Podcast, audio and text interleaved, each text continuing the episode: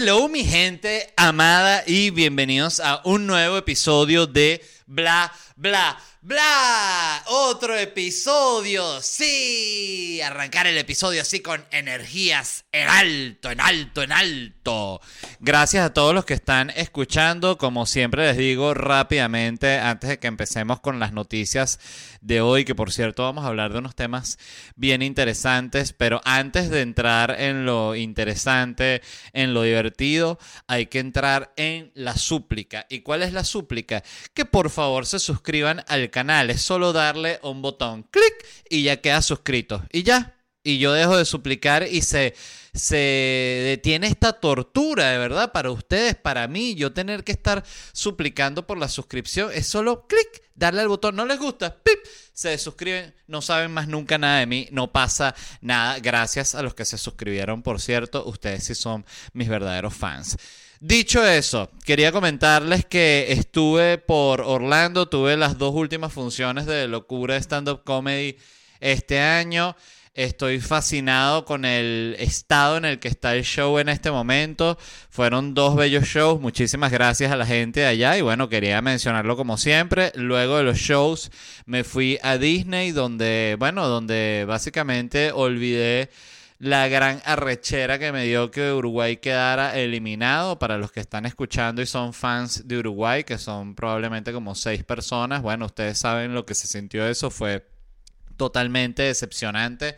Debo decir que no me sorprendió. Uno siempre está esperando que suceda un milagro, pero la clasificación de Uruguay estaba muy compleja y dependían de muchos factores. Y todos esos equipos que llegan a ese tercer juego de, la fase de grupos, así como mendigando los puntos, ¿no? Que entonces, si, si, si ganamos por, por cuatro y el otro pierde por siete, si Brasil pierde por siete con Corea, nosotros podemos, coño, no seas huevón, ya, no vas a clasificar nada. Entonces sí, lo que no me gustó de Uruguay fue el técnico, ¿verdad? Yo no, evidentemente no soy un experto en fútbol, como ustedes han visto, de hecho, ahorita los que escuchan el podcast, a mí lo único que me vuelve loco es el Mundial. El Mundial es mi evento deportivo favorito en la vida, no se le compara nada. Me gustan las Olimpiadas, me parece son divertidas de ver, pero el Mundial me importa de verdad, o sea, me encanta.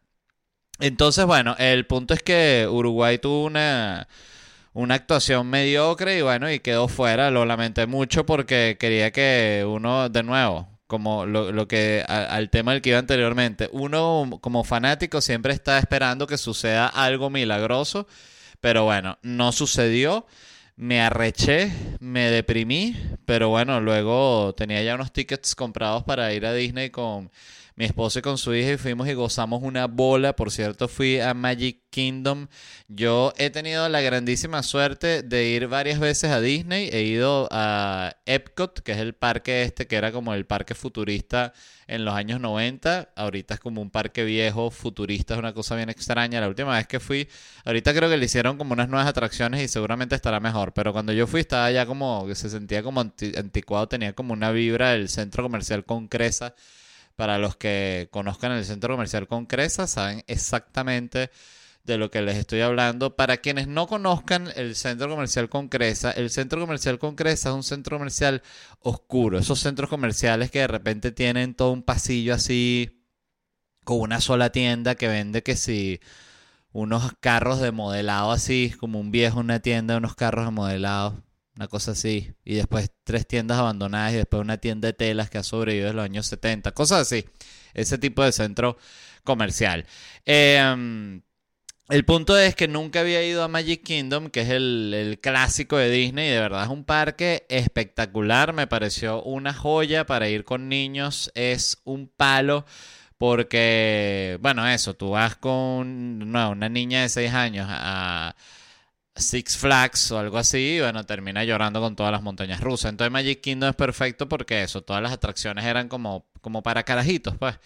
Y em, me gustó mucho, ¿verdad? Que Disney es una, yo siempre lo digo, si se pudiese hacer la inversión de a cada comunista del planeta, pagarle un pasaje a Disney, tres días en Disney, todo incluido, pues te quedas ahí en, en los hoteles cerca de Disney, ni siquiera en los hoteles de Disney, en los hoteles cerca de Disney vas a tus parques, te comes tu, tu perro caliente, tu hamburguesa, unos chicken tenders, te subes en las montañas rusas, ves a Mickey, ves a Moana, la rata Ratatouille, en fin, toda esa gente. Mira, yo se lo juro que cada persona que vaya para allá, eso le cura el comunismo, se lo cura. Así que va el doctor y le, dice al doctor, eh, el doctor le dice, bueno, ya tenemos aquí sus pruebas de, de comunismo. ¿Y cómo salieron, doctor? Porque sé que lo que hicieron, oye, que la inversión de lo del viaje de Disney fue, fue alta y, oye, yo tenía el comunismo en 96%. Bueno, te tengo que decir que ahorita, mira, estoy viendo aquí mismo tus resultados y tienes el comunismo en 5%, tienes los niveles bajísimos. Mierda, solo 5%, tienes solo 5% de comunismo, te curó Disney una vez más. ¿Y por qué lo digo? Porque la eh, Disney para mí, como yo lo veo, es como el pináculo del capitalismo. Es una cosa por la que pagas y es cara, pues además un ticket a, Disney es, caro. Lo peor es que cuando estás allá y estás disfrutando todo y estás así como en la locura de Disney y dices, es barato, pagaría más por esta belleza. Pero la verdad es que es caro. No sé cuánto es que cuesta un ticket de Disney, pero debe costar como 120 dólares, 140 dólares por ahí anda. Este... Pero de nuevo, la experiencia es tan perfecta, todo está tan limpio, todo esto es la magia, todo es para que la gente esté feliz, que nadie esté maltripeando. Es una. es muy especial, de verdad. Yo a todo el que pueda ir le recomiendo que vaya. Es igual que con Las Vegas. Eso porque hay gente que dice, no, yo no soy de parque temático. Bueno, a mí eso de Disney no es con que te guste o no, porque sea fanático en las montañas rusas, es interesante ver por lo que es la experiencia y por lo que es el proyecto, lo gigante que es. Yo de nuevo, cuando me hablaban de Las Vegas o cuando veía Las Vegas en las películas, pensaba cool. Está vistoso, pero no me, no me llamaba la atención ir. Y cuando estuve ahí entendí la magnitud de lo que es ese lugar y que es un lugar todo construido para la joda y para que la gente se emborrache y pierda billete y se drogue y esté tranquila ahí, nadie la joda y es como un oasis de perdición, algo así. Cuando entiendes lo que es y cómo construyeron eso, te dices, oye, vale, esto es una de las obras de, urbanismo más grandes de la humanidad. Entonces, dicho eso, eh, nada, recomendado Disney eh, y Uruguay Horrible. Esas son las el resumen de todo lo que estuve hablando ahorita. Eh, eh, ya vamos a hablar un poquito más, no tanto del mundial, sino de las supersticiones del mundial, ¿no? Eh, pero antes les quería mencionar los lugares donde me voy a estar presentando. Me quedan solo tres shows aquí en Miami en diciembre, el 9, el 16 y el 30 de diciembre, noches en Miami, el espacio donde siempre pruebo puro nuevo material. Vayan, que está hermoso, estoy gozando, la audiencia está gozando, todo el mundo está gozando, gozamos juntos eh, en una gozadera muy intensa. Eh, de nuevo, 9, 16 y 30 de diciembre, entradas en ledvarela.com si están en Miami, allá los espero. Y el 2023 lo arranco el 14 de enero en Nashville, el 15 de enero en Atlanta, 12 de febrero en Naples, el 1 de marzo en Charlotte, 2 de marzo en Filadelfia, 3 y 4 de marzo en New York, el 15 de marzo en Washington DC y el 17 de marzo en Gainesville. Todos estos tickets en ledvarela.com. Las fechas que les acabo de decir son las de Locura Stand Up Comedy. En Miami es otro show. Eh, ya lo he dicho, pero bueno, lo repito porque eso. No todo el mundo ve todo lo de uno, ¿cierto? Eh, dicho eso, quería arrancar en, eh, en uno de los temas de hoy que es la mufa. ¿Qué coño?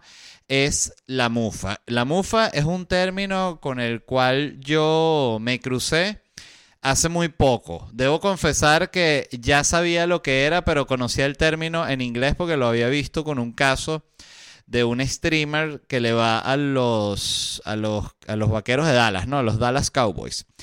Y le habían dicho que porque empezó a perder el equipo, le empezaron a decir que él era un jinx, ¿no? Y ese era el término, jinx, jinx. Y siempre decían jinx. Y él está diciendo, yo no soy un jinx. Y, yo busqué, ¿qué coño es un jinx, no? Eh, y Google muy amablemente me respondió que un jinx es una persona que da mala suerte, ¿no? Que trae mala suerte. Y eso es lo que es la mufa. La mufa es una persona o, una, o algo que trae mala suerte, que es portador de mala suerte. Entonces, em, ¿qué pasó? Eh, fíjense que esto es algo que viene de específicamente del mundo de internet argentino. O sea, es una expresión argentina, la mufa. Evidentemente está el, el pájaro de mal agüero, como dicen en Venezuela, ¿no? Pájaro de mal agüero. Mira, y aquí está pájaro de mal agüero persona que es considerada portadora o presagiadora de desgracias. O sea, esto es casi que el pájaro de mal agüero es peor que el que es mufa, porque el que es mufa simplemente te trae mala suerte, sino el pájaro de mal agüero te trae una desgracia. O sea, eh, tú sales a comer con esta persona y hablas un rato y después tiene un accidente, pierdes las piernas y los brazos. Pájaro de mal agüero. Entonces, fíjense que justo cuando yo busqué decía pájaro de mal agüero en inglés.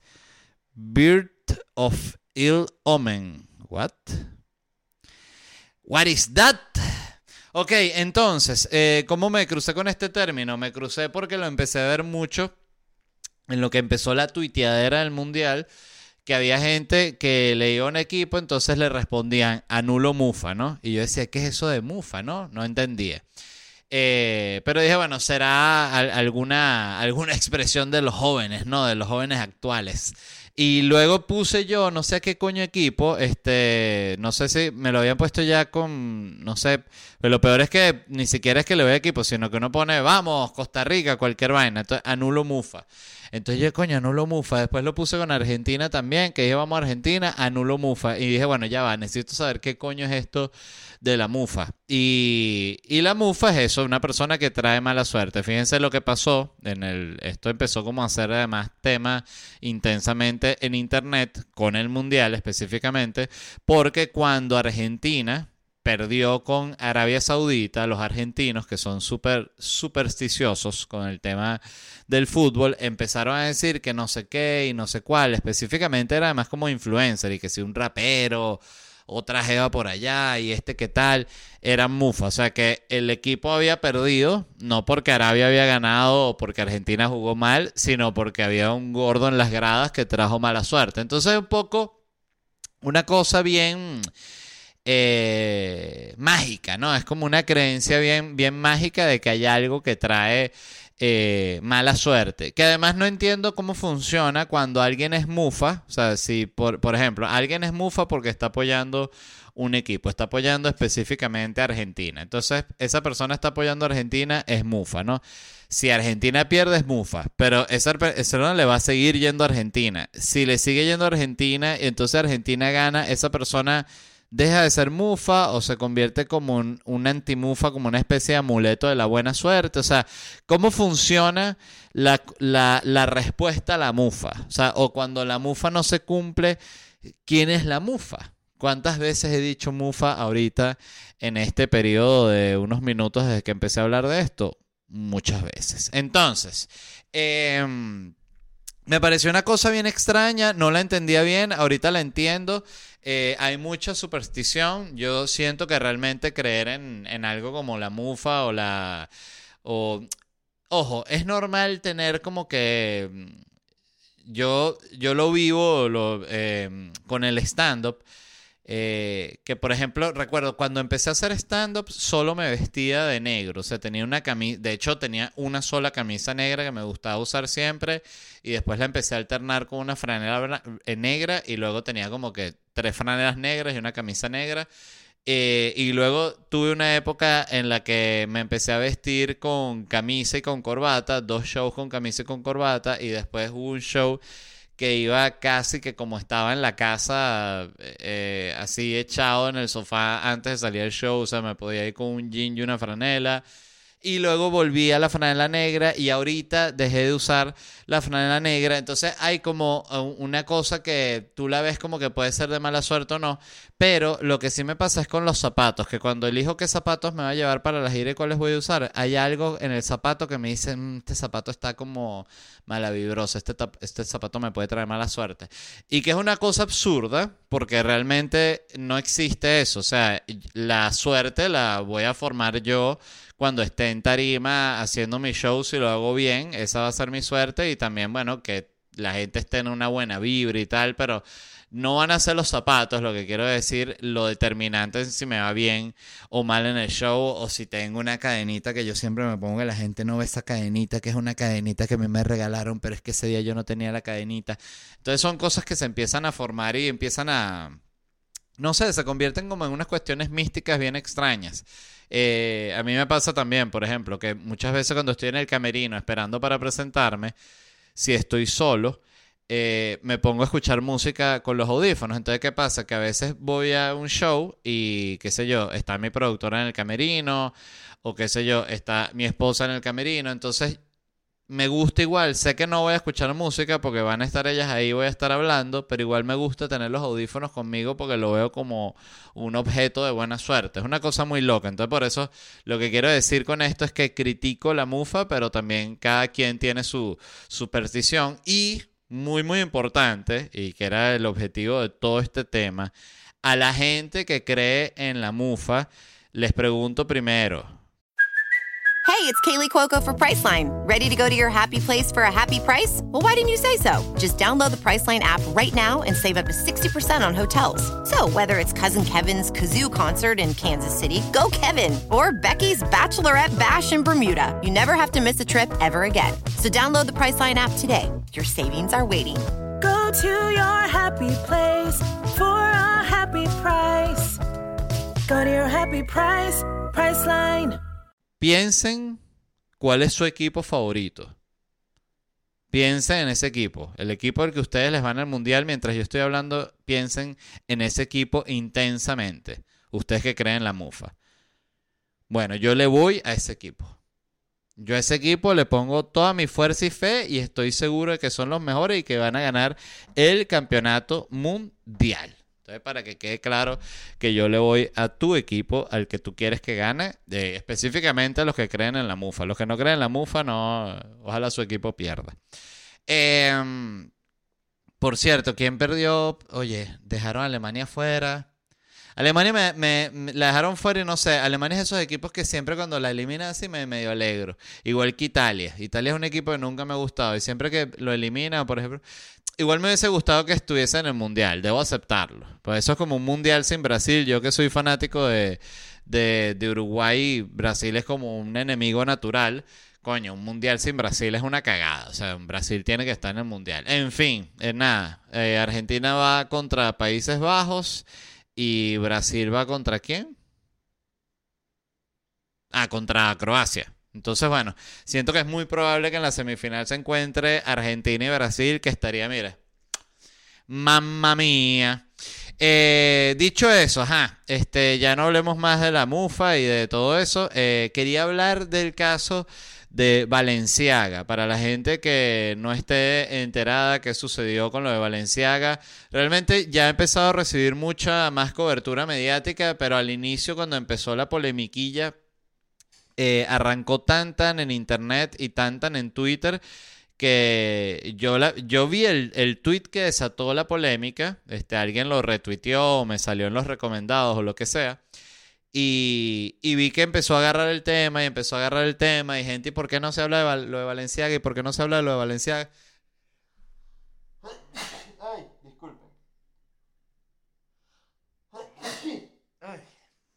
Gracias a los que dijeron salud, a los que no dijeron salud, bueno, no sé qué animales los criaron a ustedes. Em, ¿Qué pasó con Valenciaga? La cosa fue muy sencilla. Una youtuber, que aquí tengo el tweet, ella se llama arroba shoe on the head. Ella puso, eh, la marca Valenciaga acaba de hacer una interesante sesión de fotos para sus productos recientemente, que incluía un documento judicial eh, mal escondido sobre pornografía infantil virtual. Entonces, ajá, ¿qué pasó? Eh, realmente son dos campañas, ¿no? Este tweet fue el que desató la polémica y esta persona presenta cuatro fotos de esa campaña como si fuesen parte de una sola, pero no, realmente son dos campañas distintas.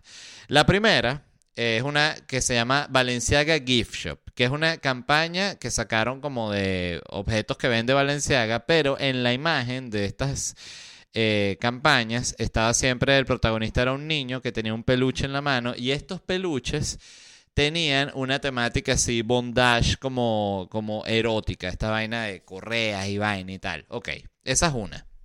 Entonces ya la gente por ahí se empezó a rechar.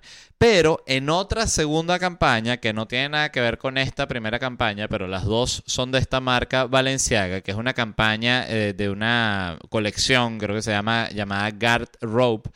Eh, ahí tenía una foto, había una foto así como que una mesa, una oficina con, con unos escritos y tal. Y entre, esas, entre esos escritos, esto lo, lo notó esta persona que, que, no sé si fue esta youtuber u otra persona, pero ella fue la que soltó la vaina.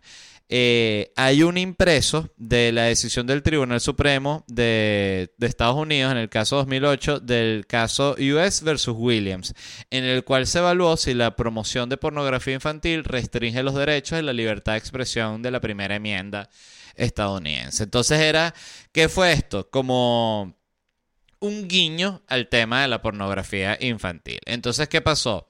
Eran dos campañas distintas, pero al verse este guiño que hay al tema de la pornografía infantil en esta campaña valenciaga, mezclado con el tema de los niñitos posando con los osos de peluche bondage, hizo que explotara la vaina. Fue como la mezcla perfecta para que explotara la, polémica y la, la, gente empezó a decir qué mierda es esto y tal, y se empezó a armar ese peo. Hubo un rato, ¿no? De silencio antes de que hubiera ningún tipo de comunicado ni nada. O sea, primero Valenciaga como que se hicieron los huevones, pues como les digo, como esto era un tweet y ya, yo cuando vi el tweet dije, bueno, esto puede ser un fake, porque ya como en internet no se sabe, eh, cualquiera puede photoshopear la imagen de la campaña de Valenciaga y poner esa imagen del, de la vaina judicial esta del, del, caso de la pornografía infantil como una vaina para joder a Valenciaga o simplemente como para hacer una, iniciar una, una teoría conspirativa, ¿no? Entonces cuando yo vi eso, yo pensé, esto puede ser tiene pinta de teoría conspirativa.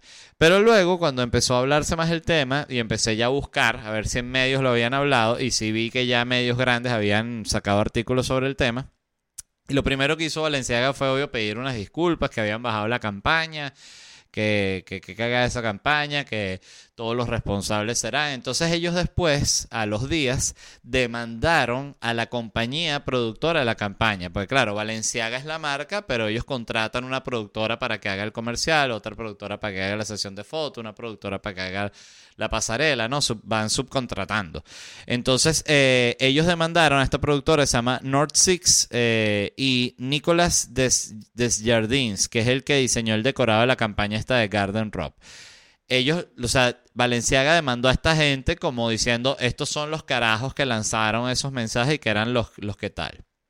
Luego, esto también todo lo vi en Twitter y por eso Twitter es maravilloso cuando surgen este tipo de polémicas, que empezaron a armar unos perfiles y unos hilos de quién era el diseñador en jefe de, de Valenciaga y otra mujer que es como directora de arte de Valenciaga también, entonces, o de una de estas compañías. Eh, entonces también había como una temática constante con los niños como en imágenes del niño en disconforto, del niño así, niños llorando, niños sufriendo, o sea, muchas imágenes de ese tipo. Entonces ya ahí como que terminaron de conectar toda mierda. Unos días después, Valenciaga retiró la demanda esta que le había hecho a la productora.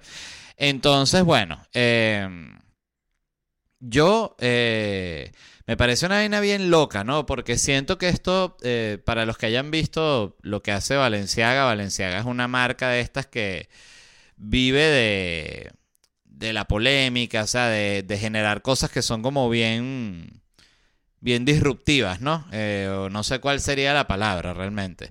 Pero no son una marca así común, vamos a decirlo, ¿no? O sea, yo recuerdo que ellos tenían toda esta, esta cantidad de, de colecciones que eran ya ropas como si fuese como un obrero, que entonces ya era como un, el, el, chalequito ese fluorescente que ellos usan como si fuese como un poncho. Entonces ya es como una...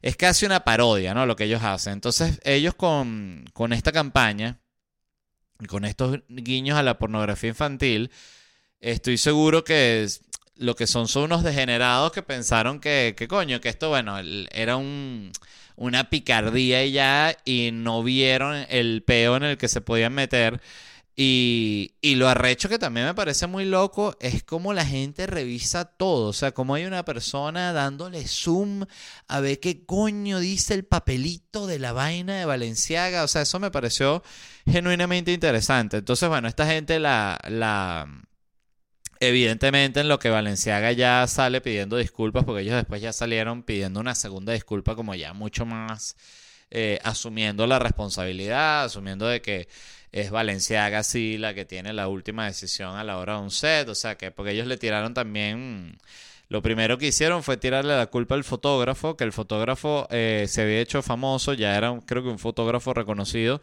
pero había tenido mucha difusión esta colección de él que era como niños con sus juguetes. Creo que incluso recuerdo que llegué a ver esas fotos, eso fue hace meses antes de lo de Valenciaga que eran los niñitos eh, con todas sus cositas así. Entonces, claro, niños de distintas partes del mundo, de distintas clases sociales, y como esa colección, esa colección de fotos fue la que inspiró esta, las fotos para esta campaña. Y el fotógrafo dijo que él le dijeron que la temática era punk, no le dijeron que iba a ser una vaina con bondage y todo el peo.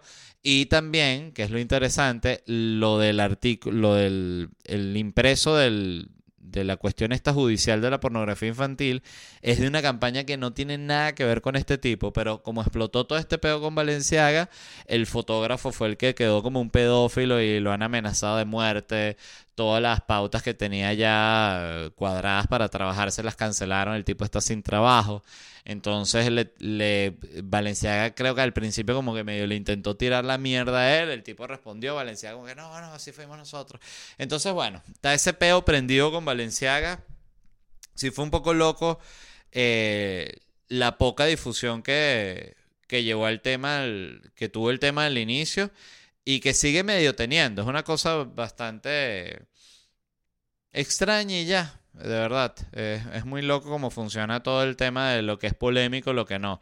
Que hablando de polémica, eh, quería mencionar rápidamente a, Kanye West, porque primero es, muy cómico cada vez que sale hablando Kanye West que todo el mundo entra a redes sociales a decir, por favor, no hablemos más de Kanye West cada vez que lo mencionamos, le damos mayor difusión y plataforma a sus ideas. Y bueno, ¿y qué coño estás haciendo tú?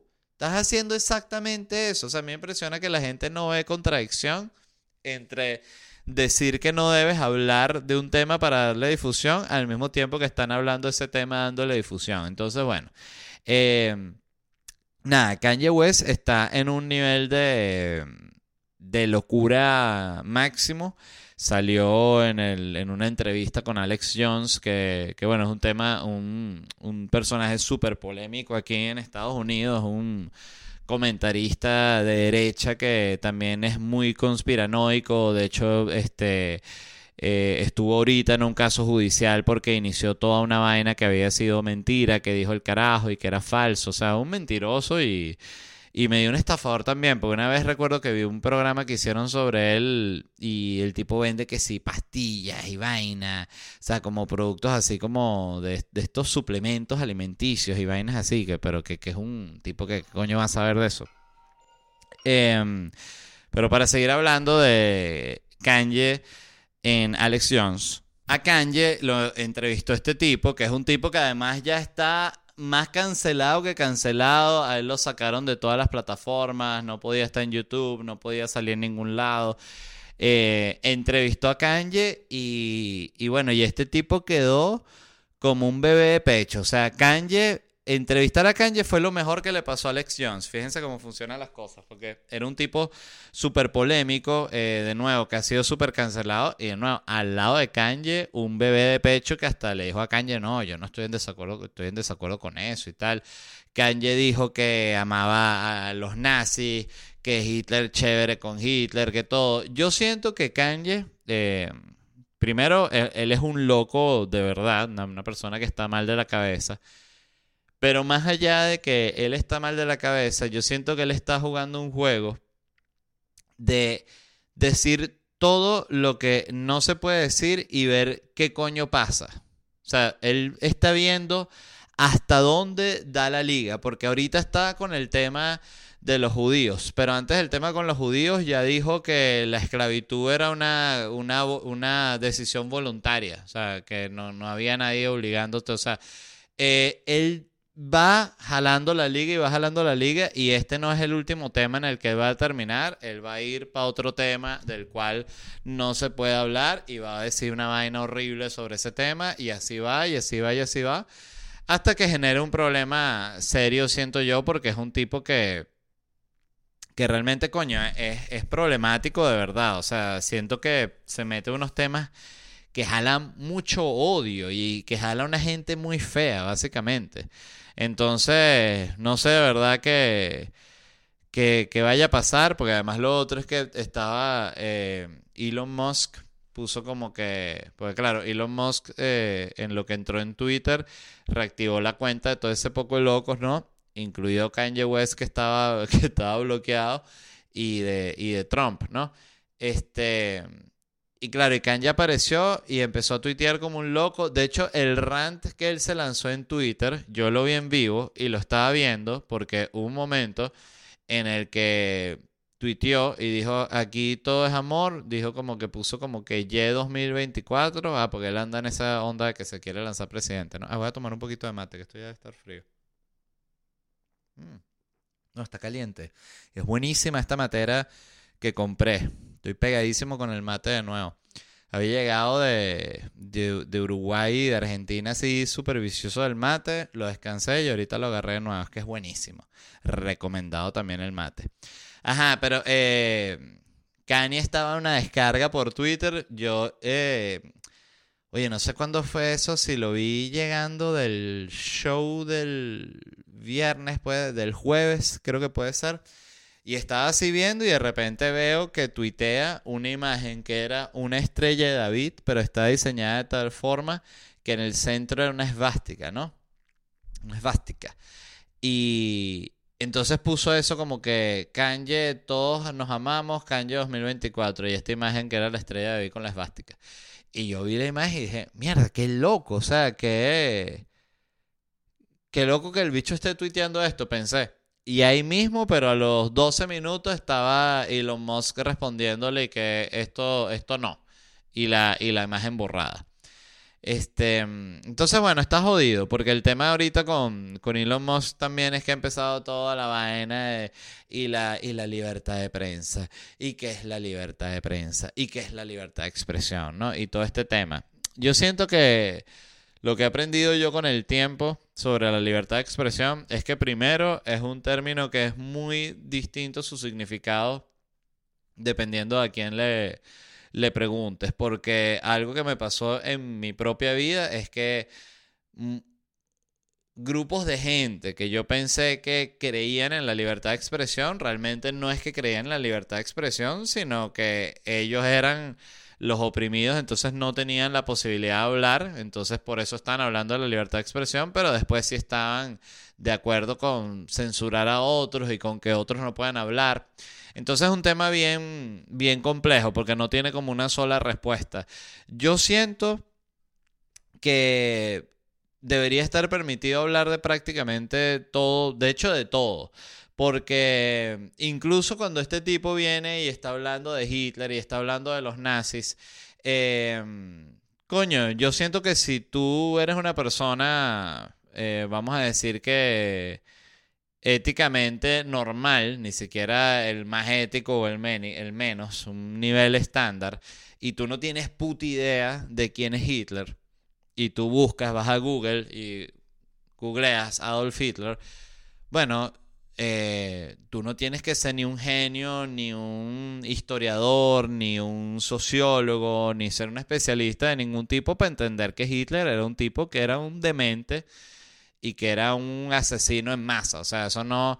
Eh, o sea, si tú ves, si tú googleas y tú ves algo positivo en Hitler, bueno, tú ya formas parte de un grupo bien particular de la sociedad que está bien claro y, no, y formas ya parte de ese grupo antes de que Kanye West esté hablando de Hitler y de lo que sea. O sea, eso es lo que yo creo. Por eso creo que eso de limitar qué se puede hablar, qué no se puede hablar. Es como que, mm, no sé, es que a veces siento que es como llevar un poquito el discurso arriado, ¿no? Como que, bueno, qué se puede decir, qué no se puede decir, bueno, o sea las cosas obvias.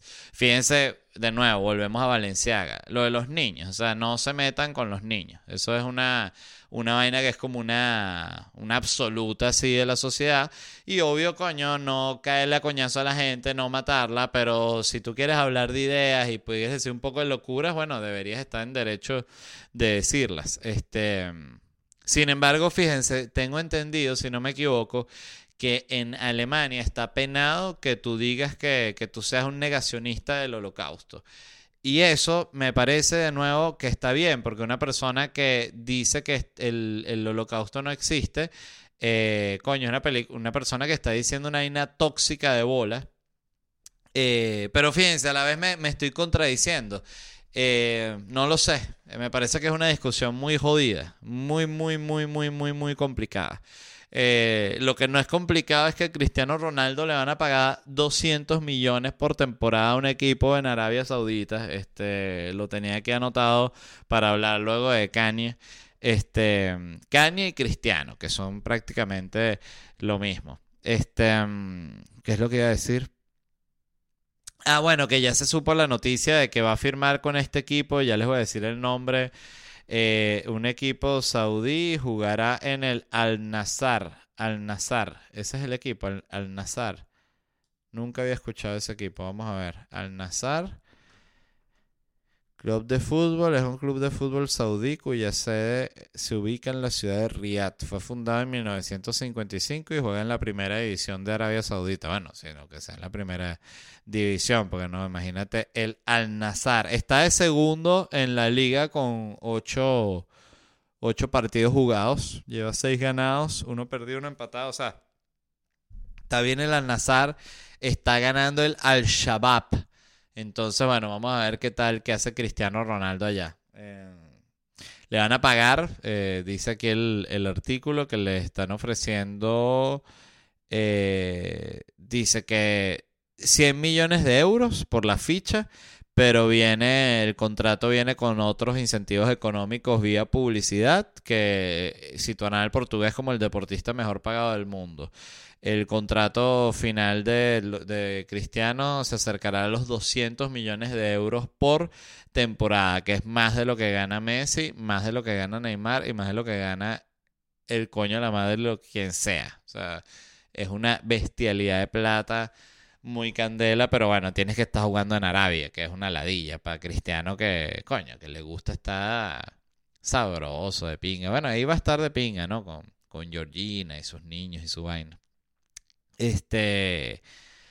Bueno, me quedé muy loco. Yo no sé, yo, yo siento que a veces es un poco extraño las decisiones estas que toman los, los jugadores porque ves que hay que son bien guiadas por el ego, siento yo. Ojo, estoy hablando desde el desconocimiento absoluto, eh, como el 95% de las cosas que hablo aquí.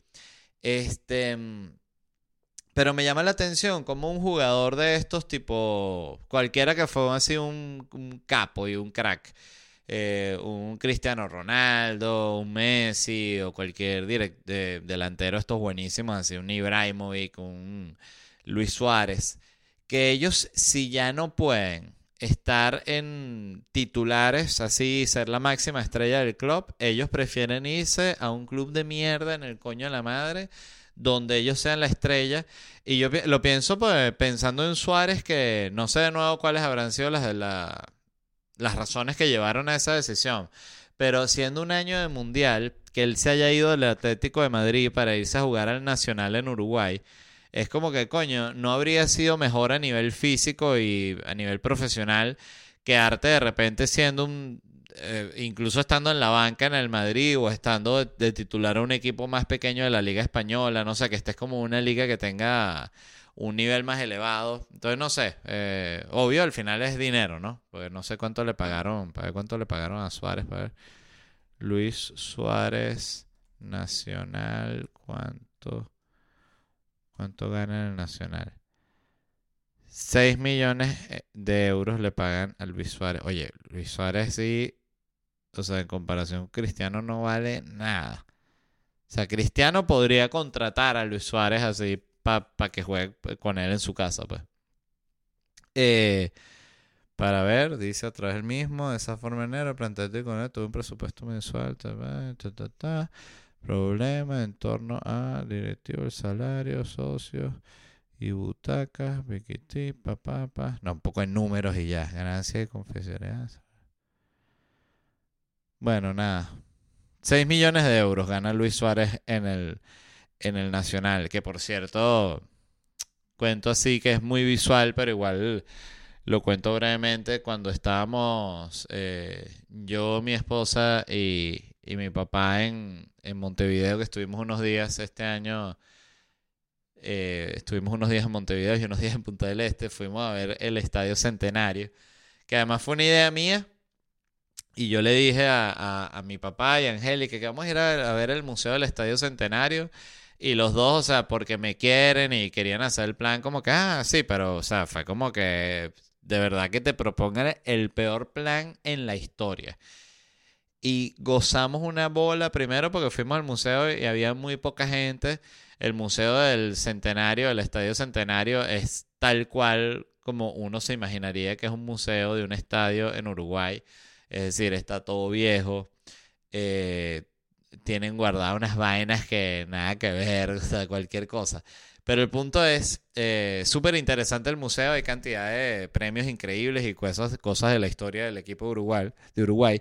Pero había una parte em, que era toda la parte de abajo del museo y había una señora trabajando, una señora uruguaya, vestida así tipo museo que usan como un blazer, ¿no? Pantalón así de vestir. Y había una pintura grandísima que era como una especie así de Como si fuese una pintura de estas así de, de Miguel Ángel o de una vaina así de Da Vinci, porque era así como, como una escena dramática, como un post batalla, pero eran todos los jugadores de la Celeste, ¿no? Entonces estaba eh, por allá Luis Suárez así atacando, entonces Cavani estaba por otro lado y el, el Palito Pereira estaba como desmayado y estaba todo pintado así, y unas luces así, era todo un cuadro bien exagerado. Y yo lo estaba viendo y lo estaba viendo de manera totalmente eh, irónica y, huevón que soy, ¿no? Estaba, me daba como risa la, la exageración de la vaina. Y de repente, pero, pero yo lo estaba viendo con mucha, con mucho detalle. Estoy viendo así el cuadro y de repente veo que está esta señora uruguaya al lado mío y ella está como que viendo el cuadro también, pero cuando tú ves que alguien está admirando algo tanto que tú también te unes como que, wow. Y ella me ve que estoy viendo el cuadro y, yo la veo, ¿no? Y le hago así y, ella ve el cuadro y dice, qué bárbaro. Me dijo así como que... Y me cagué de la risa porque pensé, esta vieja ve este cuadro todos los días de Luis Suárez y el, y el, y el Palito Pereira y el Loco Abreu y toda esa gente y todavía le sigue pareciendo fascinante porque bueno, son para el país son unos héroes, que es de nuevo lo, importante del, fútbol y de, y de los deportes. Yo con viendo lo que es el, fútbol en Uruguay, eh, yo entendí algo muy, muy importante y es algo que tienen muchos países que es que para ellos el fútbol es súper importante porque, obvio, siempre hay memes de estos de cuando Uruguay ganó el, Mundial y son como puros dinosaurios jugando y tal. La verdad están buenos, son para cagarse la risa. Y la verdad es que sí, Uruguay ganó el Mundial en 1930 y 1950. Pero el punto es que ellos, que son un país pequeñito, de poca gente, en algún momento fueron los mejores en ese deporte. No, hubo absolutamente nadie mejor que ellos. Entonces eso tiene una importancia grandísima porque le da al país como esa búsqueda de vamos a ser los mejores en esta vaina, en, específico esto. O sea, no tenemos que ser los mejores en unos cohetes ni, ni diseñando unos zapatos, vamos a ser los mejores en esta vaina. Y parece una cosa estúpida en cierta forma, querer ser el mejor en fútbol, pero a nivel de país siento que genera una vibra muy poderosa cuando, cuando todo el país quiere resaltar y ser el mejor en algo, siento yo que tiene como mucha, mucha fuerza eso. Pero bueno, capaz estoy hablando mierda y estupidez y lo que estoy es... Eh, fiebrudo por el mundial, pero en fin.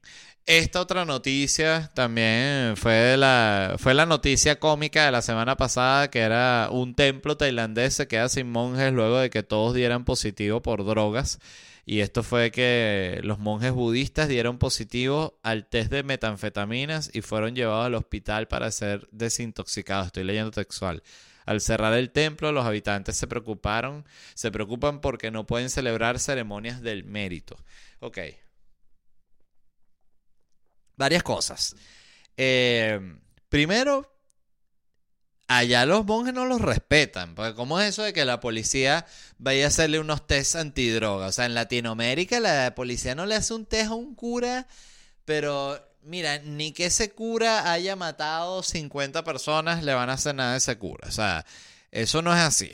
O sea, entonces aquí siento yo que habla, habla mal de los monjes. Eh, obvio estuve leyendo que allá en Tailandia tienen un peo durísimo con las drogas que han caído en la metanfetamina, que sí, no sé, el porcentaje altísimo de la población. Entonces, bueno, hacen estos, esto, estas pruebas como aleatorias de drogas para saber quién está en la droga y de una lo mandan para rehabilitación. Eh, así será como tienen ese peo allá, ¿no? O quizás es que si es una dictadura jodidísima y rehabilitación le llaman que te mandan, te mandan como unos campos de trabajo.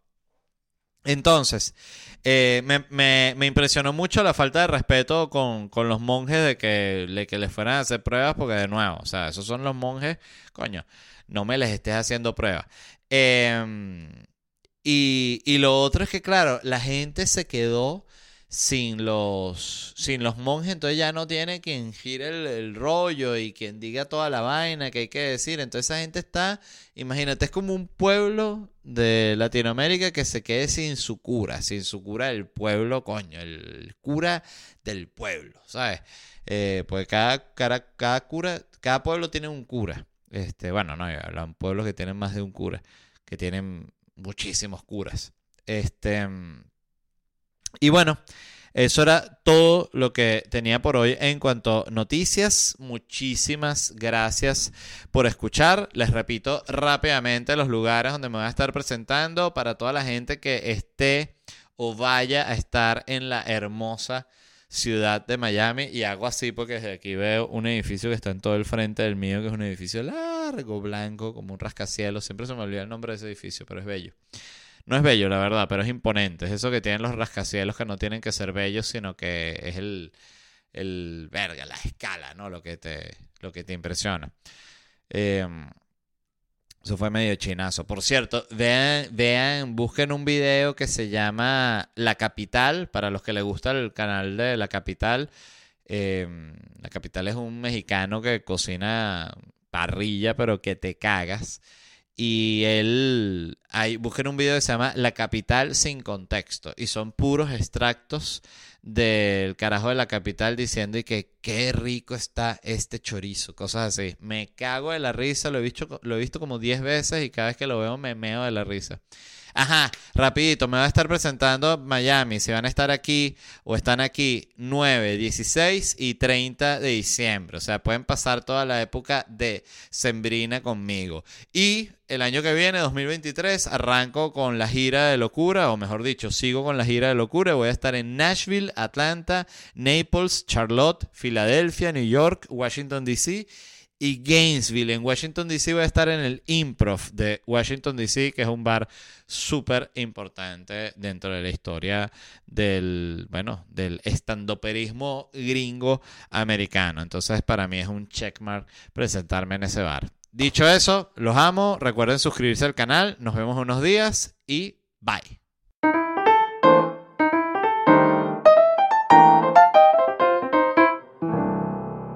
¿Estás listo para convertir tus mejores ideas en un negocio en línea exitoso? Te presentamos Shopify. Tal vez no lo sabías, pero nuestro podcast More Than Mamis es un negocio y lo empezamos por supuesto para desahogarnos y hablar sobre la maternidad, no para convertirnos en expertas de ventas y del e-commerce. Así que sí, necesitábamos ayuda para vender nuestro merch y poner en marcha nuestra tienda. ¿Y cómo suena con Shopify? Llegó otra venta. Shopify es la plataforma de comercio que está revolucionando millones de negocios en todo el mundo. Ya seas un emprendedor desde tu casa o desde donde sea, Shopify es la única herramienta que necesitas para iniciar, administrar y hacer crecer tu negocio sin dificultades. Con Shopify puedo gestionar pedidos, envíos y pagos desde cualquier lugar, brindándote toda la información y estadísticas de tus ventas al detalle. Regístrate para un periodo de prueba con tan solo un dólar al mes en shopify.com barra sonoro, todo en Ve a shopify.com barra sonoro para llevar tu negocio al siguiente nivel. Shopify.com barra sonoro.